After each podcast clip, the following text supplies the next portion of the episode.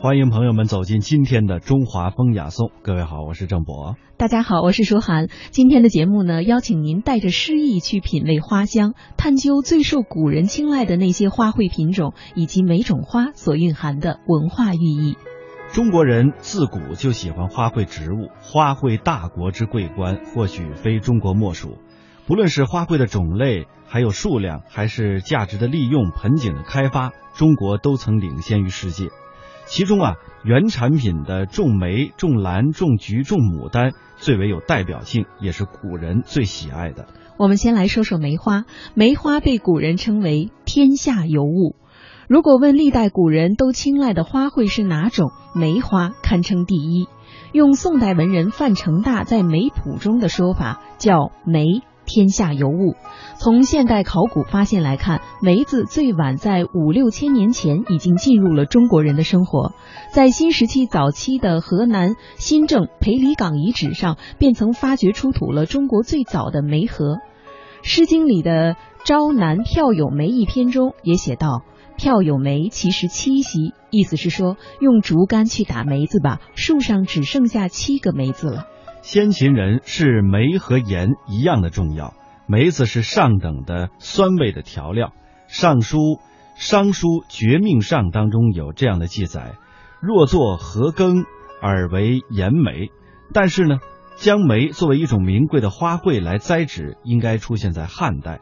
据汉代的刘歆《七经杂记》当中记载说，西汉皇家园林上林苑当中有梅妻、朱梅。紫叶梅、紫华梅、同心梅、荔枝梅、燕梅、猴梅，梅作为一种观赏的花卉呢，是在汉魏以后了。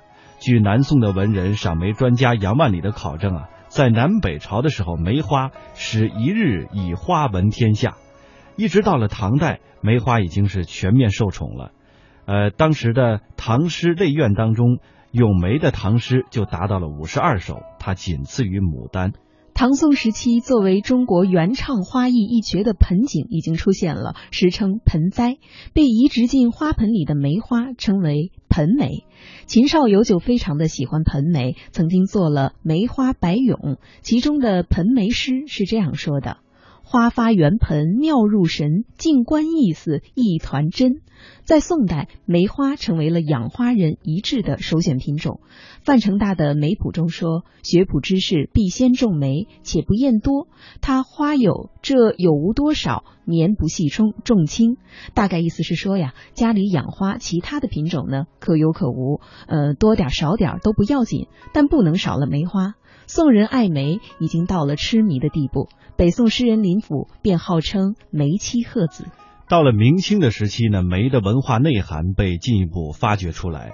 清嘉庆的时候，有一位文人苏龄曾经将盆景植物分为四大家、七贤、十八学士和花草四雅等四大类，梅花被排在了十八学士之首。到了近现代，梅花仍然是群芳之首。民国十八年的时候，也就是公元一九二九年，当时的一部呃内政啊，当时的这个拟定为梅花为国花，请和转诗文当中呢，拟定梅花是国花的理由之一，说梅花是凛冬耐寒，其坚韧刚洁之概，颇为国民独立之自由之精神。这或许也是古今中国人都爱梅花的一个重要原因。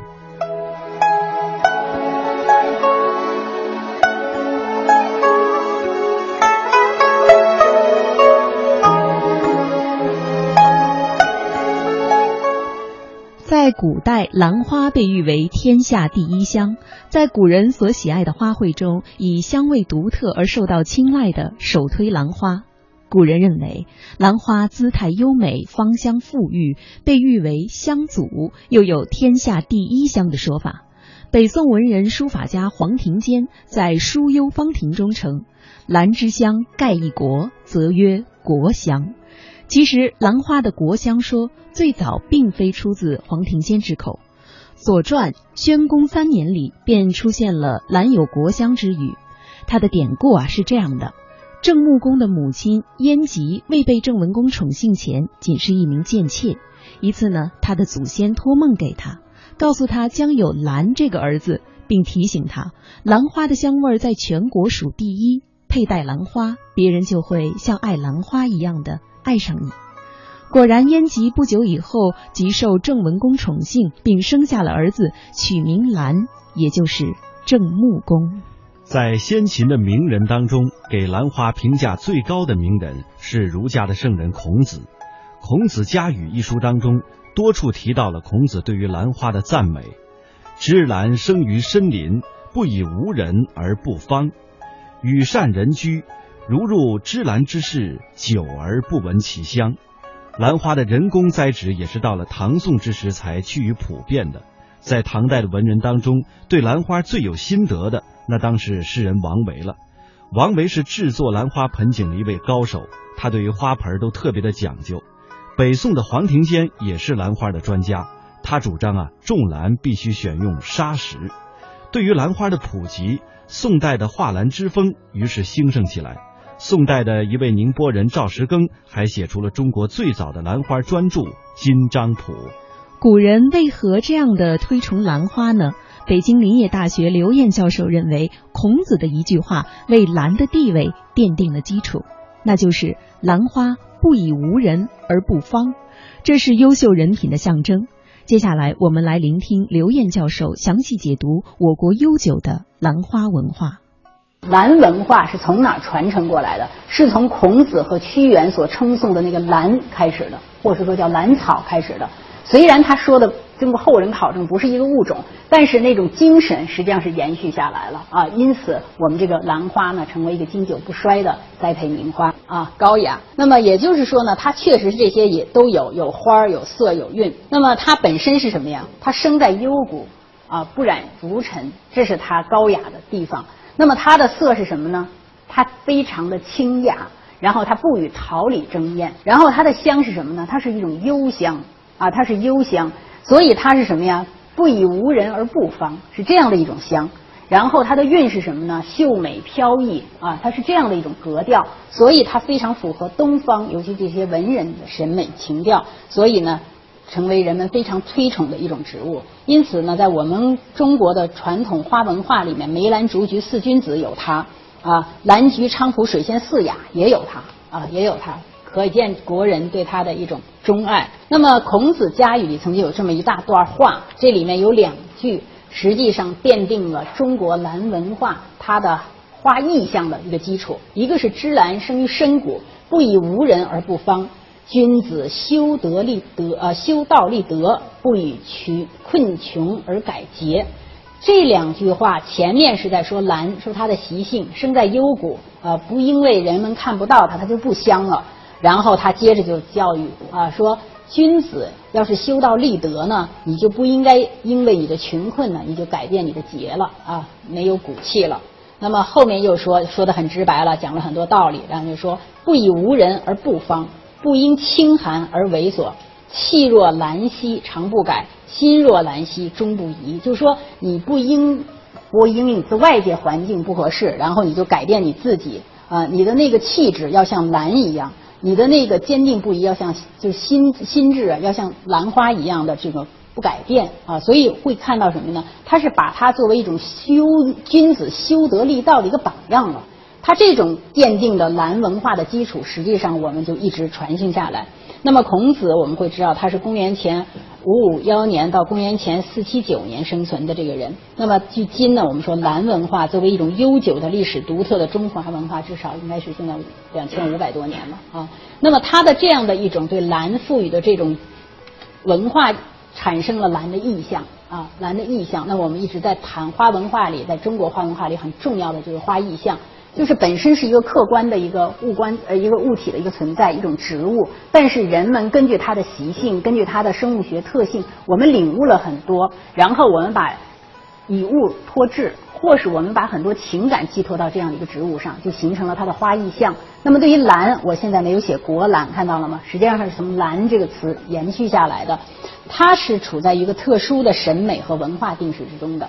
那么，成为中国人心灵中那种高雅圣洁。刚才同学一说，看到兰马上就想到这个词，这就是文化的薪火相传对你们的作用哈。它会有一个这种高雅圣洁的这种意思。我们可以看一下，其实也就这么几层。一种呢，兰的意象呢，应该是一种清高自傲然后呢是寒苦自守，对吧？其实孔子前面谈的这个就是这个概念，就是这个寒苦自守，这个很重要。所以我们要习兰呢自方，然后以兰呢来祭傲，是这样的一种情节，它有这样的一种意思。呃，第二层呢就是它的忠贞不二的这种傲骨正气，这个一会儿我们讲兰画的时候就能体现出来了。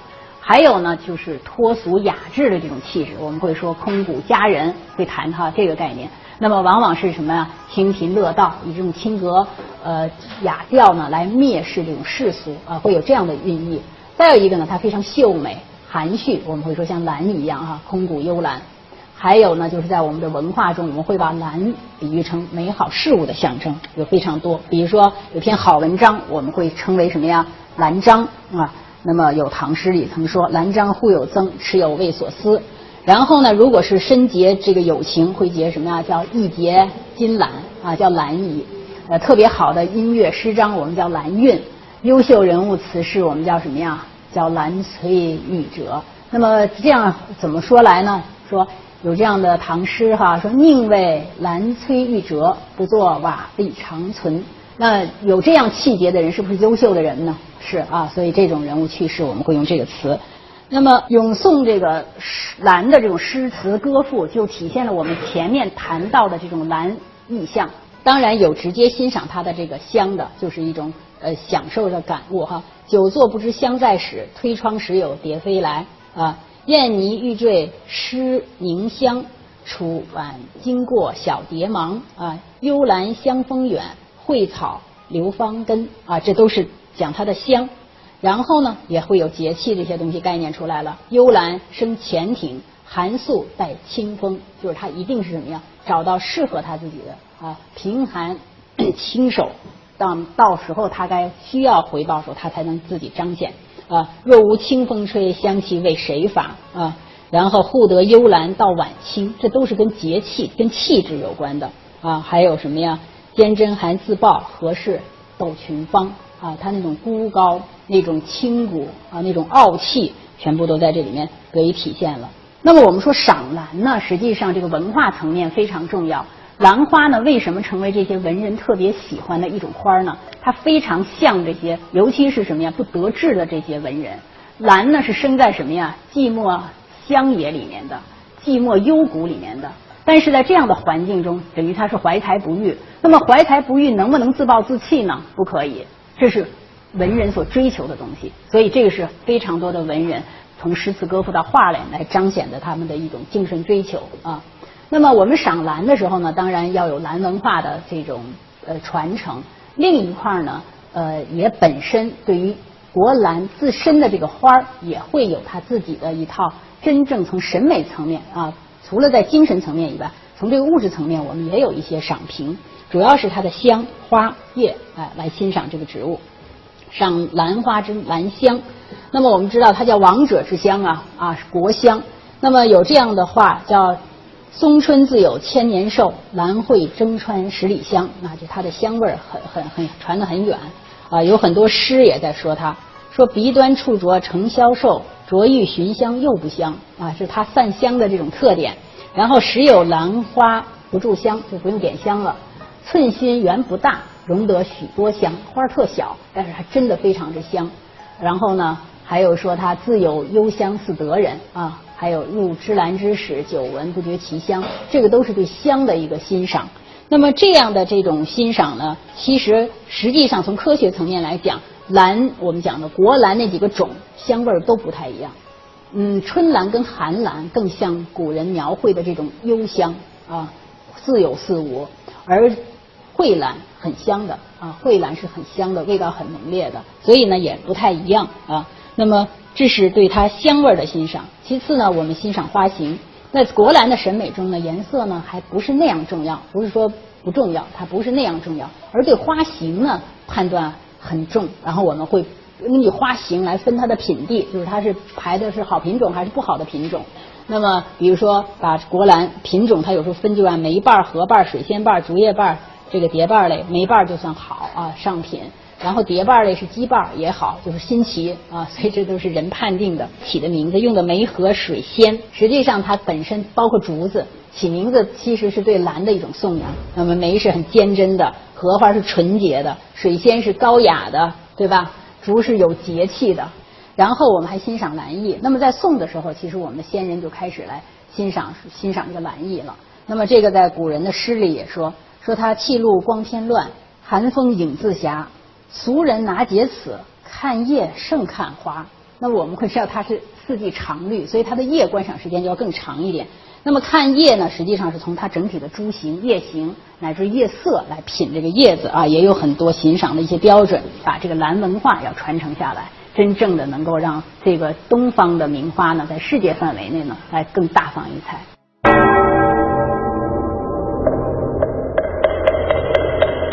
古与今。文化碰撞，雅与俗相得益彰，与古人对话，和文化同行。这里是中华风雅颂。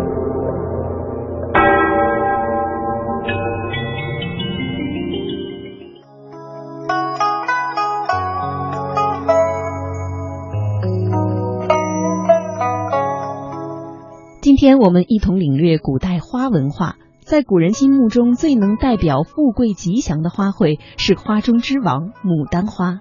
古时有南梅花北牡丹的说法。牡丹在隋唐以后备受北方贵族的喜爱，并以唐人为最。牡丹一名呢，最早出现在曾任永嘉太守的东晋山水诗人世称谢康乐的谢灵运笔下。谢康乐集中有这样的说法。永嘉水记竹间多牡丹，牡丹正式当上花中之王，并且获得国色天香之美誉，是到了隋唐时期。唐代诗人刘禹锡赏牡丹一诗，最能够代表唐人对于牡丹的喜爱之情。庭前芍药妖无格，池上芙蕖净少情。唯有牡丹真国色，花开时节动京城。牡丹的百两金、富贵花等别称都是隋唐时期叫开的。栽植观赏牡丹以唐开元年间为盛。唐玄宗李隆基的宠妃杨玉环最爱牡丹花。李白的《清平调》当中《咏牡丹》有这样的名句：“云想衣裳花想容，春风拂槛露华浓。”就是李隆基带着杨玉环月下赏花之时，映照进宫的李白随即随性而作。到了宋代，长安牡丹输给了洛阳牡丹。宋欧阳修在《洛阳牡丹记》里称：“牡丹出儋州、延州，东出青州，南亦出越州，而出洛阳者，今为天下第一。”牡丹称洛阳花，就源于此。洛阳牡丹之盛，民间认为要感谢武则天。传说有一年，武则天雪中赏梅，一时心血来潮，希望冬天百花开，手书圣旨一道：明朝游上苑，火速报春枝，花须连夜放，莫待晓风吹。次日，御花园里什么花都开了，独独牡丹不放。一怒之下，武则天把牡丹贬出长安。当然，这仅仅是个传说，但让牡丹及其他花卉反季节开放，在唐代已完全可能。北京林业大学刘燕教授为我们解读了辉煌的牡丹文化。本身花呢，它就是一个物质存在。那么我们往往这样这样一个花，我们会赋予我们人的很多情感啊，那么把它有一种特殊的象征意义赋予，这就是它的意象。那么对于牡丹来讲呢，我们知道是荣华富贵是吧？荣华富贵，牡丹呢确实是富贵花，因为它色香色非常漂亮，非常艳，然后浓香啊，然后呢非常雍容华贵，又是产在盛唐，因为盛唐我们都知道是汉民族一个非常鼎盛的一个时期。那么这个时候，这种大国的这种繁荣，这种。体现用这个花来表达，好像能表达人们的一些心意，所以它成为一种什么呀？成为一种国色天香啊，是这样来赋予。说唯有牡丹真国色，花开时节动京城。国色招酣酒，天香夜染衣。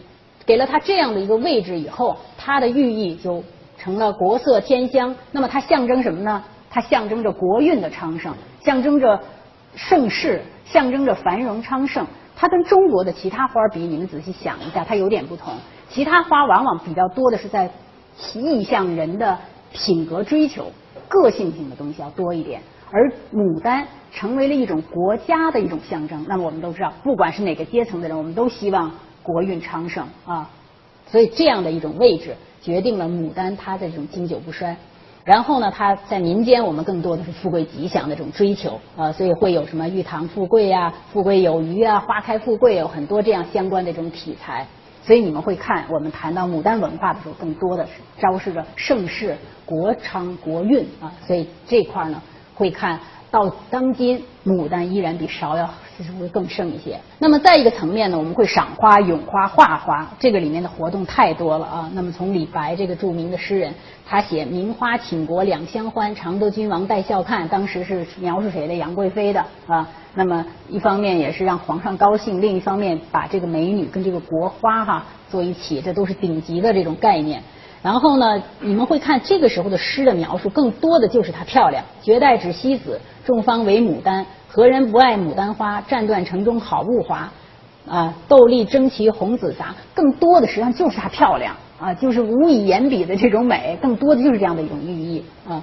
那么赏芍药的时候呢，稍微有一点差异了啊，稍微有一点的，它叫什么呀？“浩态狂香惜未逢。”他给它叫它狂香。那么实际上呢？在早先的文人眼中，这个“狂”字有的时候是贬义，有的时候带着一种其他的一种味道了。它不像对牡丹的那样一种描述了啊。然后他也欣赏它的美啊，两三丛烂叶，十二叶参差，也欣赏它的美。然后这个里面它还会有一些什么？有一些很浅的层的印意啊。那么他在阐什么？他说：“芍药成春宠，何曾羡牡丹？”啊，他不羡慕它。这个里面实际上是有一些精神上的一些一些想法的。然后呢，也说他们的这种花期，魏子摇黄扫地空，牡丹花谢了啊，上流芍药见春风啊，他们各有自己的风采。然后还有赏花的活动，醉醉树丛红芍药，这些名人都做过芍药的诗啊。所以呢，从他的这种大量的诗词，你看，除了它的美，也会有非常多的一些文化的一些呃寓意在里面。然后有非常的画，非常多的名画，这是。从这个唐宋开始，一直到我们现代这齐白石的大作都有，然后还有你到网上随便去搜吧，画的漂亮极了啊！每年都有牡丹的花展，还有牡丹画展啊！到现在我们依然是经常传承着这样一种文化。再一个呢，就是这两种花呢，它花文化的另一块内容是一些花卉和花展。从唐朝的时候，它就开始了，是全社会范围的。那么，为什么牡丹能升到那样的一个地位？就是它的名人啊，包括这武则天呀，包括这个呃欧阳修给作记呀，包括这个呃这个陆游啊，他们这种融入，这些名人的融入，然后呢，百姓非常呼应，然后他昭示的是那样一种盛世，这符合老百姓这种富贵啊、追求幸福的这种心意，所以他就很很很昌盛。那么这种活动呢，在唐朝的时候，就是花开花落二十日，一城之人皆若狂。这是当时唐朝时候就这样来欣赏的，然后到宋的时候也非常多的这种呃活动，大型的活动。我们刚才讲的像芍药、牡丹，这是同时在赏的。到这个明清的时候，到小说，你们看《红楼梦》有一个史湘云醉眠芍药园啊，就是有专类园来栽的。所以这个时候的赏花活动，可以说从盛唐以后就一直没有间断过啊，尤其是在宋到明清社会相对稳定的时期，它就会非常的多。那么目前现在每年会有洛阳的牡丹花会啊，菏泽的国际牡丹花会啊，啊，它都会有很多的活动。那么这里面的内容非常多了，不仅仅是观花，我们会宣传我们的花文化，会有展，会有摄影，非常多的内容。第一个首先是观赏，那么这是从我们古人给我们传下来的庭院观赏，有多种方式，可以做成专类园，可以做花台，可以丛植，可以群植，还有呢是药用。牡丹的根。也入药，叫丹皮啊；芍药也入药，叫赤芍、白芍，这也可以入药的，这大家熟悉。还有呢，可以做商品生产，这是现在我们有待开发的，让这个传统名花发扬光大的一个重要的途径。还有它一些实用价值，呃，前面我们不讲了，我们看看现在它的商品开发。那么芍药、牡丹都可以做盆花来用，也可以采切枝。当然，芍药因为我们讲它它花枝比较短，木本的，对吧？我们还说什么呢？长一尺退八寸，所以它呢本身花枝不是太长，所以在国际上做切花的不是太多。但在国际上，芍药是一个新切花，这个已经很多国家在用了啊，在做了。我们现在也在开发这方面的，呃，然后可以把它做成干花啊，通过干花特殊的制艺，然后就做成干花作品，然后用于这种布置。然后它还可以食用。从明到清的时候，关于牡丹花瓣的食用就做过一些记载。但现在我们倒并不是太吃，但是这一块我们现在做一件什么事儿呢？做的不错的。现在我们现代人，牡丹那个花籽儿发现它的油特别好，所以现在在山东呢也在推广这些项目。然后呢，牡丹花也确实能吃，从花瓣里提了很多物质做化妆品，可以美容啊，所以也在开发。呃，那么也就是说，它的用途不仅仅是食用了啊，位置非常的多。